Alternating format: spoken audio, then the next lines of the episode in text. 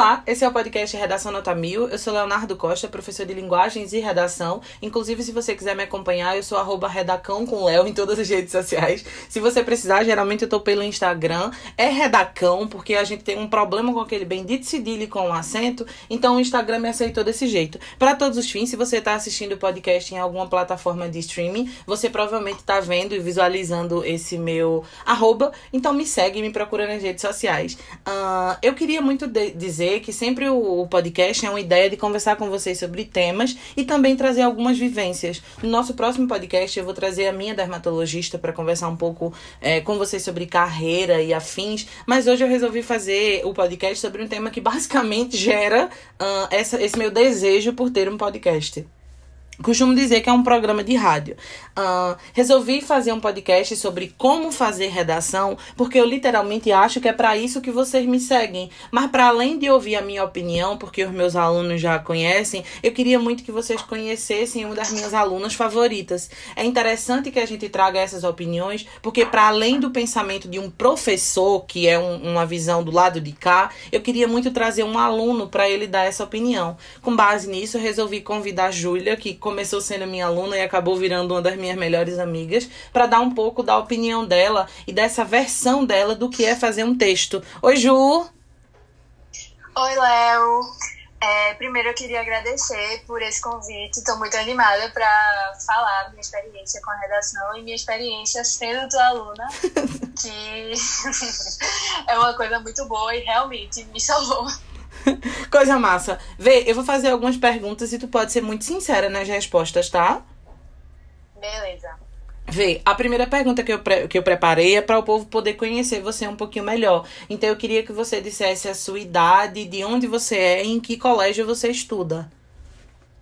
É, eu tenho 16 anos, é, sou de Recife e estudo no Marista São Luís. Arrasou. Me disse só uma coisa: quanto foi a nota que você tirou no primeiro Enem que você fez redação? O primeiro Enem que eu fiz foi em 2018, onde eu era do primeiro ano de ensino médio e tirei 540. 540, tá. Tu foste minha aluna em 2019 e no segundo ano do ensino médio, quanto você tirou? Eu tirei 960 pontos. 960 pontos. Ou seja, em um ano a nota da sua redação deu esse salto absurdo, certo? Foi. Massa. Quero muito que você me explique como é que isso aconteceu. Me conta qual é essa receita de bolo, como é que salva essa redação. Então, me diz uma coisa, só tentando voltar para esse Enem que deu muito certo e que você conseguiu essa nota excelente. É, o que você sentiu quando viu que o tema era democratização do acesso aos cinemas no Brasil e como você se organizou para fazer esse tema? Primeiro, ao me deparar com o tema, foi um choque para mim, sabe? Porque era um tema que eu não estava esperando. Na minha cabeça tinha várias ideias de tema, de temas, mas esse nunca passou por minha cabeça. E logo quando eu li, eu fiquei, meu Deus, se lascou. O que é que eu vou falar disso? Aí teve um momento que eu me acalmei, sabe? Coloquei minha cabeça no lugar e comecei a pensar tudo que eu sei que eu posso usar nesse texto. E foi um momento que minhas ideias clarearam e eu consegui organizar minhas ideias. Para organizar elas, eu sempre faço um esquema é, no papel, onde eu coloco primeiro as áreas do conhecimento que eu quero abordar nesse texto. E boto a estrutura que eu quero usar. E assim eu começo minha produção. Entendi. Quando tu diz estrutura, você já começa o texto sabendo que você vai colocar no desenvolvimento 1 e 2 na introdução e na conclusão, é? Não, primeiro eu é, procuro ver todos os conhecimentos que eu tenho, como eu tinha dito, uhum. e começo a bolar um tipo de argumentação que eu acho que vai ser forte e coerente nesse tema. Entendi. É... Mas no caso, tu, tu coloca uma argumentação que você consiga defender. Tipo, não coloca um ponto que seja absurdo. Você coloca uma ideia que você sabe que vai ter argumento forte para isso. Isso. Entendo. Massa, eu acho muito boa essa ideia de você conseguir selecionar e organizar suas, suas opiniões de modo que elas fiquem fazendo sentido no todo, porque literalmente a gente consegue perceber que o aluno não caiu de paraquedas na prova, sabe? Que tem um pensamento por trás e que conseguiu organizar as ideias. Mas assim, eu queria muito saber o que é que acontece quando você vai fazer uma redação. Tipo, qual é o horário do dia que você escolhe, como você se organiza organiza, se você faz a redação toda de uma vez, se você precisa pesquisar. Eu quero muito saber a tua opinião. É, normalmente eu escrevo redação no horário da tarde, que é o horário que eu tô com a cabeça mais livre, assim, sabe? Uhum. É, não é de manhã, onde eu tô com sono, e nem à noite. É, à tarde é o momento onde eu tenho mais. onde minhas ideias mais fluem. É, normalmente eu dou uma leve pesquisada antes de começar o texto. Nunca, tipo, paro um texto para fazer uma pesquisa. Eu sempre pesquiso antes, esquematizo no meu caderno é, coisas que eu acho importante eu abordar. Uhum. E assim eu começo minha produção. Entendi. Então, tu, tu tem um caderno que ele é focado para redação? Tenho. Entendi. Então tu recomenda que as pessoas tenham isso também, tipo que selecionem um caderno com uma matéria só para redação. Eu acho importante, sabe? Porque você consegue focar na hora de você escrever uma redação, sabe? Você não abre uma página e do nada tem tipo matemática. Entendi. E nesse nesse caderno eu gosto e nesse caderno eu coloco não só as ideias que eu tenho para fazer um texto, mas eu também escrevo áreas do conhecimento, sabe? Às vezes você tá lê um livro, tá lendo um livro e você pensa, ah, isso eu posso colocar na redação. Aí eu anoto nesse caderninho e nas redações que eu vou fazer, eu sempre dou uma lida nesse caderno e vejo se essa área do conhecimento se encaixa ou não. Entendi. Como é que tu encontra essas áreas do conhecimento, geralmente? Para além de leitura de livro? Eu uso muito filósofo, sabe? E Entendi. nas suas fichas, é, nas aulas sempre tem uma pauta para isso. E isso realmente me salvou. então tu usa a aba da ficha que eu entrego todas as semanas com a parte dos pensadores, né? Exatamente. É porque para quem não é aluno do curso, é preciso falar sobre isso. O curso é separado em todas as partes de linguagem e redação. Então a gente tem gramática, interpretação de texto, literatura e redação. Mas no final de, da, das fichas eu sempre coloco uma figura notória de reconhecimento uh, mundial ou pelo menos nacional para tentar elucidar e ajudar vocês com as áreas do conhecimento. Então a gente já falou sobre Hannah Arendt, Pierre Bourdieu, Tolstói, uh, muita gente, né? A gente já trouxe muitas áreas do conhecimento para completar essa informação. É, e essas áreas sempre salvam Pois é, eu acho que é interessante que os alunos tenham essa visão. Mas me diz uma coisa, Ju, é, como é que você se sentia? É, e por isso que eu, eu vou chegar numa parte do conselho que eu quero, mas eu quero muito que você pense um pouquinho no antes. Para aquela galera que ainda não faz redação, que ainda de alguma maneira está travada, como é que você se sentia com isso das áreas do conhecimento? Tipo, te causava alguma aflição essa ideia de eu não sei colocar a filosofia na redação, por exemplo? Causava muita aflição. Era uma das áreas que eu mais tinha dificuldade, essa área do conhecimento, porque eu nunca encontrava nenhuma que se encaixava, sabe? Ou até mesmo, às vezes eu sabia, mas não sabia como englobar isso no meu texto. E sempre tinha sido um terror para mim, essa parte. Entendi.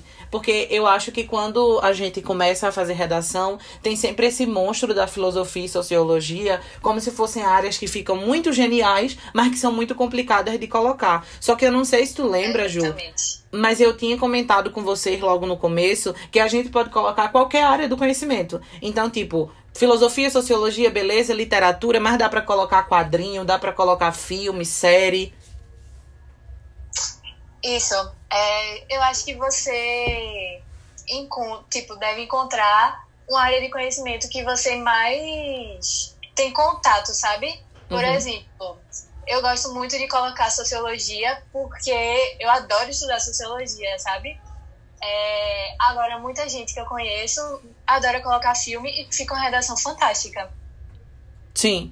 Isso é muito bom, esse conselho que tu dá é muito massa, porque a gente acaba, inclusive é uma das nossas próximas aulas, Ju, a gente vai falar um pouco sobre sociedade do espetáculo e eu pretendo trazer esse conhecimento e eu acho que na redação às vezes acontece isso. Por exemplo, você tá numa turma hoje com as meninas da terça, é, que a turma toda começou este ano, mas você já era minha aluna. Então, meio que todo mundo estava começando enquanto você já tinha tirado mil. Você já escrevia muito bem, já trazia textos ótimos e, basicamente, neste ano a gente está construindo mais conhecimento, trazendo novas ideias, mas com relação à redação você já estava à frente do povo, porque você começou antes. Só que a ideia dessa sociedade de espetáculo é que às vezes as pessoas colocam isso e, e se mostram não como se fosse um problema, você se mostra porque é uma realidade você tira mil, não tem como negar o mil que você tira, mas isso eu lembro que você tinha muita sensibilidade para mostrar para suas amigas que isso não era uma coisa assim, tô tirando mil porque sou melhor, tô tirando mil porque estou fazendo há mais tempo. Não é como se vocês precisassem ser igual a Júlia. Vocês vão ter o seu tempo para fazer essa redação.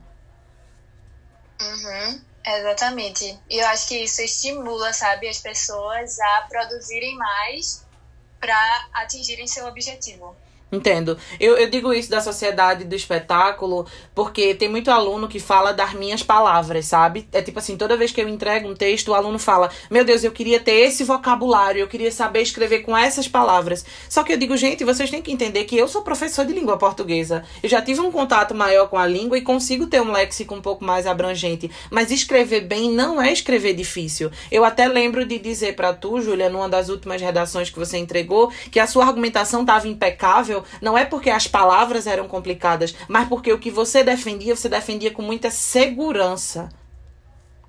Sim. Sabe? Exatamente. Uhum. É exatamente isso. Acho que você não deve usar um vocabulário que você não conheça. Agora você tem que defender essa sua ideia com clareza, é, a fim de atingir o objetivo da proposta. Sim. Com relação a isso, o que é que tu faz para não tangenciar um tema, tipo, para não fugir do tema? Me diz qual é a tua, a tua dica. Eu escrevo a palavra-chave do tema, bem grande, é, em algum outro papel, algum outro local. E eu vou escrevendo, sabe? Uhum. Nessa palavra-chave. E quando eu vejo que eu tô fugindo um pouco do tema, eu sempre busco voltar, tipo, sempre puxo uma aba, deixando clara a ideia de que e começo a associar mais. Tu usa uma oração reduzida com... para voltar. Isso. Entendi.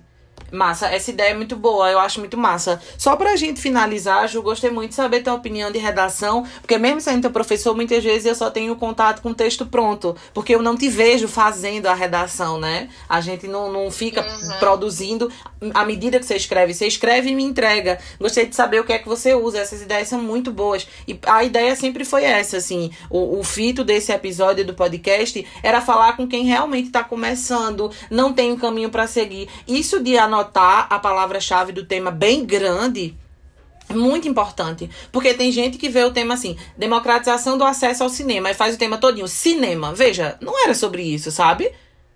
Sim. Não era para escrever a importância do cinema, não era esse o tema. Então, trazer essa palavra-chave, democratização, é muito importante. Eu acho que é uma opinião muito boa pra galera. É sempre tentar essa ideia. Quando eu achar que o corretor pode titubear entre a certeza do que eu estou fazendo e um meio termo, eu reafirmo esse tema. E eu tenho a gramática maravilhosa para nos ajudar.